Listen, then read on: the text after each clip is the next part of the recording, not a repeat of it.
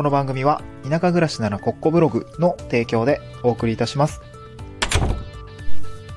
はい、おはようございます。東京から淡島に家族で移住をしてブロガーをしたり、古民家を直したりしているコパナンナです。この番組は地方移住や島暮らしの経験談と田舎でできる仕事や稼ぎ方について試した結果をシェアする田舎移住ドキュメンタリーラジオです。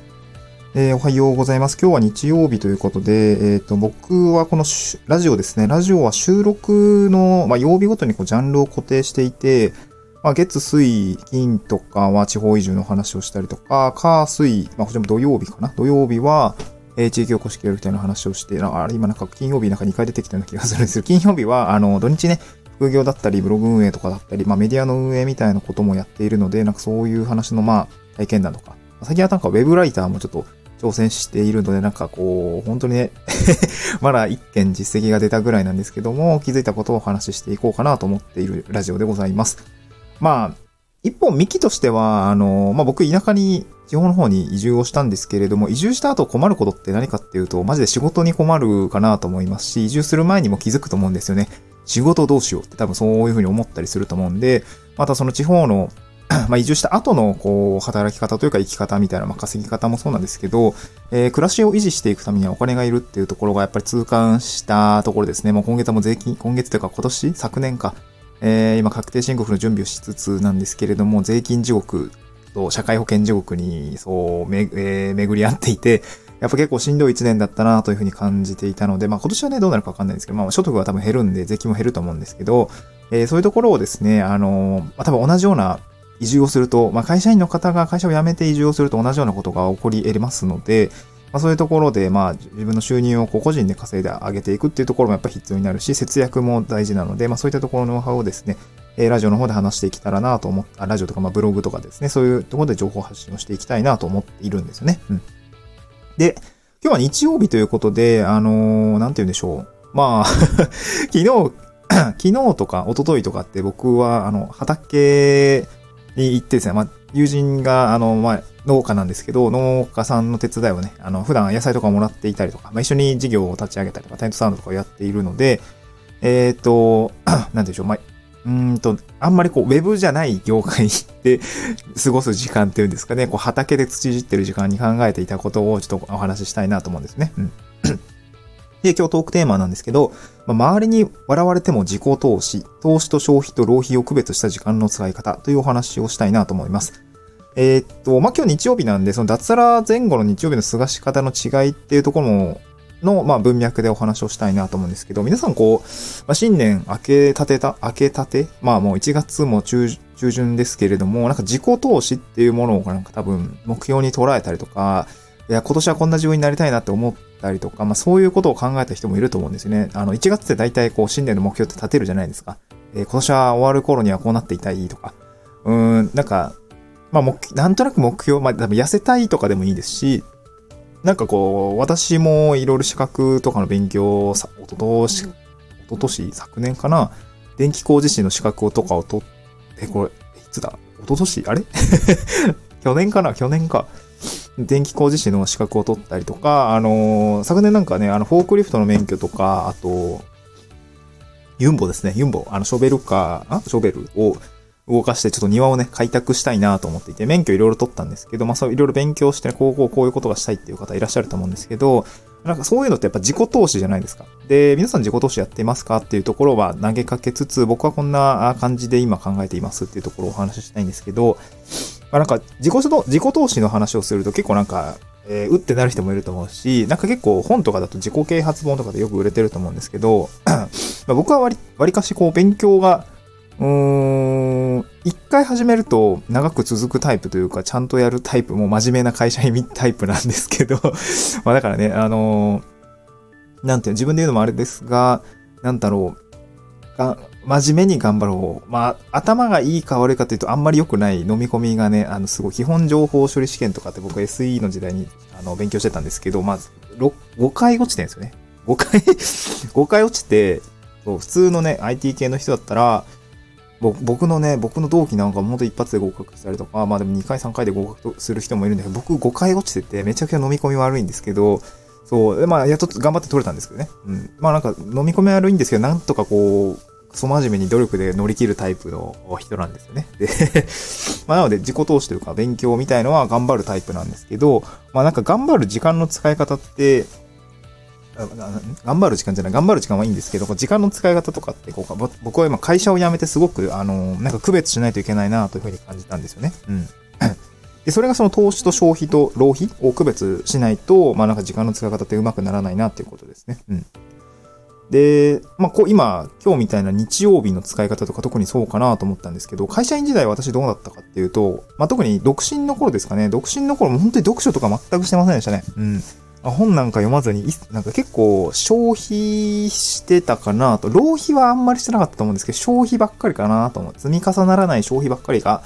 あったかなと思いますね。まあ、消費と浪費の違いって、その、まあ、浪費は無駄遣いですよね。こう、ついついなんか衝動的に何かいっぱい物を買っちゃうとか、で、すぐ捨てちゃうとか。で、消費は、結構僕は消費は必要なことだと思っていて、なんか心の、心の安定とか、えー、まあ、心の安定が一番多いのかな。まあ、あとなんか、食事とかね。なんかそういう消費、まあ消費は悪いわけじゃなくて、浪費がダメだと思うんですけどね。消費は問題ないと思います。必要なものだと思っていて、で消費ばっかりだったかなと思いますね。なんかこう、友人と気ままな時間を過ごすとか、まあこれも浪費にもしかしたら入っちゃうかもしれないんですけど、まあ飲みすぎは浪費かもしれないですね。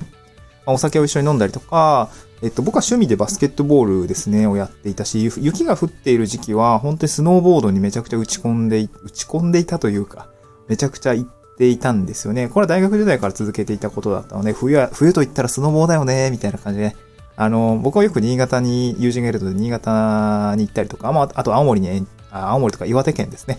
えー、に出張に行ったりとかしてたんですよね。こう、まあ、青森であれば味ヶ沢とか、大鰐とか。えー、あとはですね、岩手県で言えば、アッピーですよね。あそこもすごいゲレンデが広くてすごいいいんですよね。うん。あと、仙台であれば、ザオとかかな。ザオと、まあ、宮城県ですね。ザオに行ったりとか。で、新潟で言えば、えー、っと、上越とか、そのあたりに行ったりとかですかね。まあ、すごくよく行っていましたね。もう本当にもう擦り切れるぐらい、えー、ウェアが擦り切れるぐらいの言ってました。うんまあ、そういう時間をすごく過ごしていたんですけど、まあ、これ多分消費的な、あまあ、娯楽に近いものだったのかなと思いますね。うん。なんか積み重なったかというと、まあ、スノボーのスキルは積み重なったかもしれないですし、えー、友達のの、なんだろうな、すごい深い人間関係みたいのも、まあ、積み重なるというか、まあ、深まっていくみたいな感覚としてはすごく良かったかなと思うんですけど、まあ、もう少し自分の、なんだろう、自分のスキル、自己投資っていう意味合いで、自分のスキルにもう少し時間をかけてもよかったのか、良かったかなというふうに感じました。うん。まあ今、もう遅いんですけどね。うん。なので今できることはやろうと思ってるんで、これ会社辞めてからどうだったかっていうと、うん、まあ本当にこう生きていくことに必死になるというか、もうマジでスキルを磨いたりとか、勉強したりとか、本を読んだり、まああのインプットと、まあそしてアウトプットですね。なんかそういう質を考える時間がすごく増えました。あと量も増えましたね。読書も増えたし、あと、アウトプットが増えたかななんか、自分で文章を書いたりとか、えー、こういう風に喋ってみたりとか、うん、なんか挑戦することが増えて、経験値を本当にえー、増やしているような感覚がありますね。こうまだまだ何者でもない私なので、まあ、移住した人みたいな感じではあるんですけど、何者でもないものがですね、その何かに価値を提供して、価値価値提供の代わりに対価を得ていく、まあ、自分で稼いでいくみたいなことを考えた上では、全然まだまだだなのかなというふうに感じているんですよね。うん。なので、もっとインプットをして、もっとアウトプットをして、スキルを磨いていく。で、スキルをお金に変えていくみたいな、そんな感じをやっていかないといけないと思うんですけど、まあそうなった時に結構やっぱ笑われたりすることって増えました。そうそう、ちょっと言いたいことがだいぶ 後ろになっちゃったんですけど、そう結構ね、意識高くて笑われてるんじゃないかなって僕も思ったりすることがあります。まあ別にそんな意識、なんだろう、気にしているというわけではないんですけど、まあこうやって、まあこうやって話してるってことはやっぱ意識してんのかな？うん。こう、なんていうんですかね、頑張ってるね、みたいな。まあ、いや、わかんない。なんだろうね。や、やってるね、みたいな。わかんないま直接ね、聞かないし、僕の、僕もあんまりこう、見ないようにはしてるというか。まあ、てかそもそもあれですね、そんな、そう気に、自意識過剰ですね。よく考えて、この話。別にあなたのことそんな気にしてることないですよ、みたいな感じなのかな、確かに。まあ、本当に、ええー、まあ、ので近い人たちの中で、多分こういうふうに思ってるんじゃないかな、みたいな、なんとなく雰囲気が伝わってきたりはするんですけど、なんか